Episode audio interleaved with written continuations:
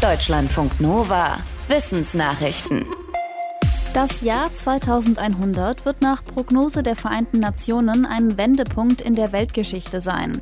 Ab dann wird die Zahl der Menschen auf der Welt nicht mehr zunehmen, sondern sogar schrumpfen.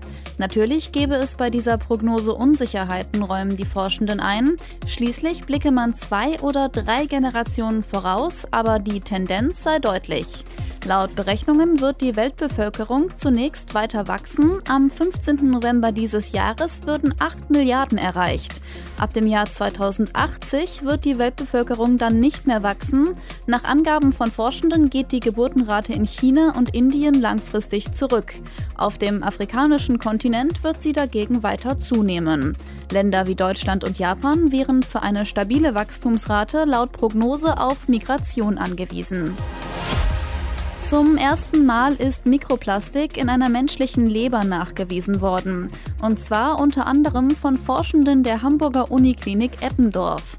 In ihrer Studie im Fachmagazin The Lancet schreiben die Medizinerinnen, dass sie die kleinen Plastikteile nur in kranken Organen gefunden haben, bei Betroffenen von Leberzirrhose. In gesunden Lebern konnten die Forschenden solche künstlichen Fremdkörper nicht finden. Untersucht wurden mehrere Gewebeproben von kranken und gesunden Lebern. Vorher hatten Forschende schon Kunststoffpartikel im Blut, im Stuhl, in der Lunge, im Hirn oder der Plazenta von Menschen oder menschlichen Zellen entdeckt. Mikroplastik gilt als gesundheitsschädlich. Wie gefährlich die Kunststoffe im Organismus sind, ist aber noch nicht ganz klar. Die Wald- und Buschbrände vor vier Jahren in Australien haben das Ökosystem in der Region verändert. Zu diesem Ergebnis kommen Wissenschaftlerinnen und Wissenschaftler, die den Grund und die Folgen der darauf folgenden Algenblüte untersucht haben. Dreh- und Angelpunkt ist das Element Eisen. Das brauchen die Algen zum Wachsen, ist aber normalerweise im südlichen Ozean nicht ausreichend vorhanden. Die Wald- und Buschbrände setzten laut den Untersuchungen große Mengen Eisen frei. Das regnete mit der Asche ins Wasser und verpasste dem Phytoplankton einen Wachstumsschub. Die Algenblüte hielt sich neun Monate lang. Alles zusammen führte dazu, dass die sogenannte Kohlenstoffpumpe des Ozeans so richtig in Schwung kam. Dafür sind nämlich die Algen wichtig. Die sorgen dafür, dass Kohlenstoff von den oberflächlichen Wasserschichten in die Tiefe kommt, indem sie ihn als Kohlendioxid mit der Photosynthese binden und mit in die Tiefe nehmen, wenn sie absterben. Am Meeresgrund wird der Kohlenstoff dann für Tausende von Jahren begraben. Aus einer bildungsfernen Schicht aufsteigen, das ist gar nicht so einfach. Viele Studien belegen, dass es Kinder und junge Erwachsene ohne akademischen Hintergrund schwer haben, einen höheren Bildungsabschluss zu machen und danach an gut bezahlte Jobs zu kommen.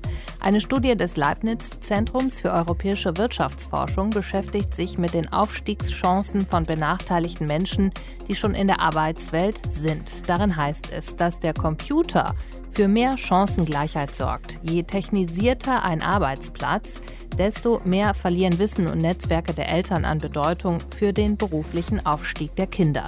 Mit sozialwissenschaftlichen Methoden haben die Forschenden auch errechnet, dass mit dem Benutzen von Computern auch der Lohnunterschied kleiner geworden ist zwischen Arbeitnehmenden aus bildungsnahen und bildungsfernen Schichten in gleichen Jobs. Die antarktische Mücke lebt ziemlich einsam. Sie ist das einzige Insekt, das in der Antarktis lebt. Den Mücken, wie wir sie kennen, ist sie allerdings sehr unähnlich. Sie kann nicht fliegen und verbringt die meiste Zeit im Larvenstadium, in Moos oder Algen. Wenn diese Umgebung einfriert, dehydrieren die Mückenlarven.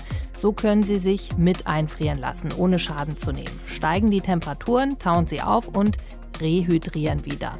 Weil sie dafür viel Feuchtigkeit brauchen, sehen Forschende die Art in Gefahr. Experimente mit Mückenlarven aus der Antarktis stützen diese Befürchtungen. Kleine Temperaturveränderungen als Folge des Klimawandels könnten dazu führen, dass nur wenige Insekten überleben. Die Forschenden warnen, bei weiter steigenden Temperaturen sei es wahrscheinlich, dass die antarktische Mücke ausstirbt. Dass Natur und Artenvielfalt wichtig sind für die Lebensqualität und das Überleben von Menschen, ist klar. Aber Warum kriegt die Menschheit es nicht hin, ihre Umwelt ausreichend zu schützen? Ein Forschungsbericht vom Weltbiodiversitätsrat hat eine klare Antwort. Die beteiligten rund 80 Fachleute aus fast 50 Ländern sagen, es liegt an den Eliten aus Politik und Wirtschaft, die Entscheidungen für alle mittreffen. Sie hätten meist den schnellen Gewinn und Wirtschaftswachstum im Sinn. Und das stehe einem nachhaltigen Artenschutz im Wege. Die Forschenden fordern Methoden, mit denen die ungleiche Machtverteilung zwischen den Eliten und der Mehrheit aufgehoben wird. So könne die Natur als Wert in politische Entscheidungen maßgeblich einfließen. Der Diversitätsrat hatte schon vor drei Jahren einen Bericht veröffentlicht, in dem das Streben nach Wirtschaftswachstum als Hauptgrund fürs Artensterben genannt wird. Damals waren rund eine Million Tier- und Pflanzenarten vom Aussterben bedroht. Deutschlandfunk Nova